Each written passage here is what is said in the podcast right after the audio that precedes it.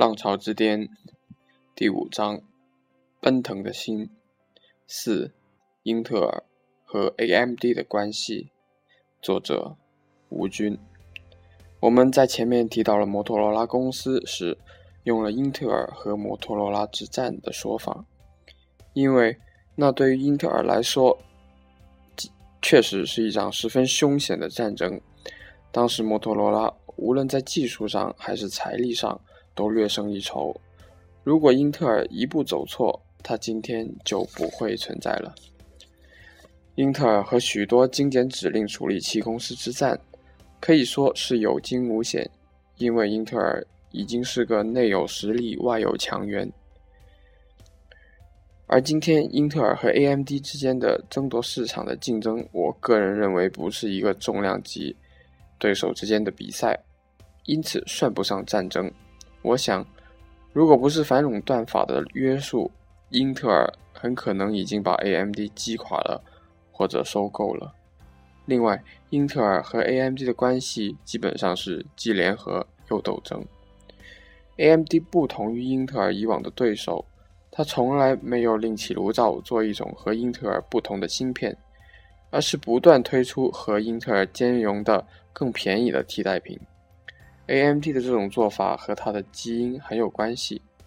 AMD 从血缘来讲应该是英特尔的族弟，因为它也是从仙童半导体公司分出来的，也在硅谷，只比英特尔晚了几年，而且也和英特尔一样，从半导体储存器做起。和其他处理器公司的不同。A.M.D. 的创始人是搞销售出身的，而一般技术公司的创始人都是技术出身。A.M.D. 的这种基因决定了它不是自己会做什么就做什么，而是市场导向的，市场需要什么就做什么。在 A.M.D. 创建不久，他就成功的解剖了英特尔的一个八位处理器芯片。上世纪八十年代，由于 I.B.M. 采购的原则。是必须有两个以上的公司参加竞标，所以在很长时间里，英特尔主动让 AMD 将它的芯片卖给 IBM 等公司。到了1986年，英特尔不想让 AMD 生产刚刚问世的80386，可能是想独占80386的利润吧，于是开始毁约。AMD 拿出过去的合同请求仲裁。仲裁的结果是，AMD 可以生产八零三八六，这下英特尔不干了，上诉到加州高等法院。这个官司打了好几年，但是法院基本上维持了仲裁的结果。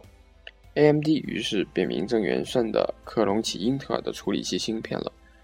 当时微机生产厂家，例如康博，为了同英特尔压价，开始少量采购 AMD 芯片。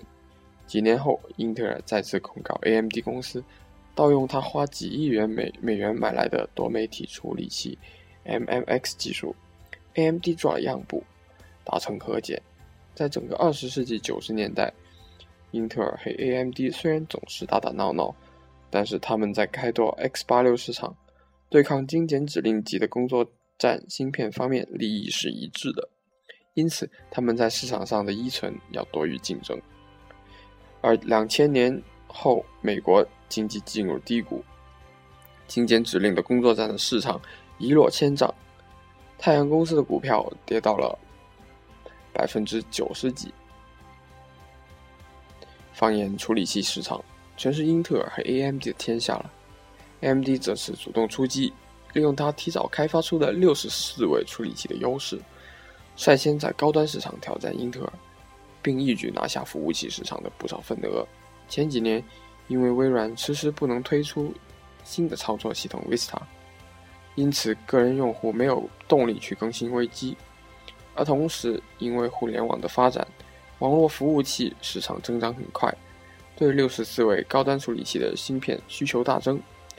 在这这这样，在几年里，AMD 的业绩不断的上涨，一度占有百分之四十左右的处理器市场，并且挑起了。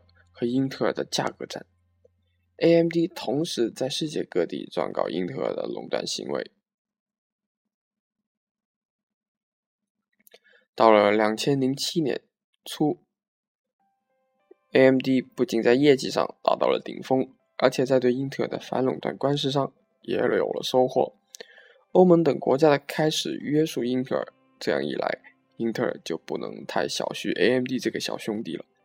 他决定给 AMD 一些颜色看看。在接下来的一年里，英特尔千呼万唤使出来的酷睿双核处理器终于面世了，性能高于 AMD 同类产品。英特尔重新恢复了它在产品上的领先地位。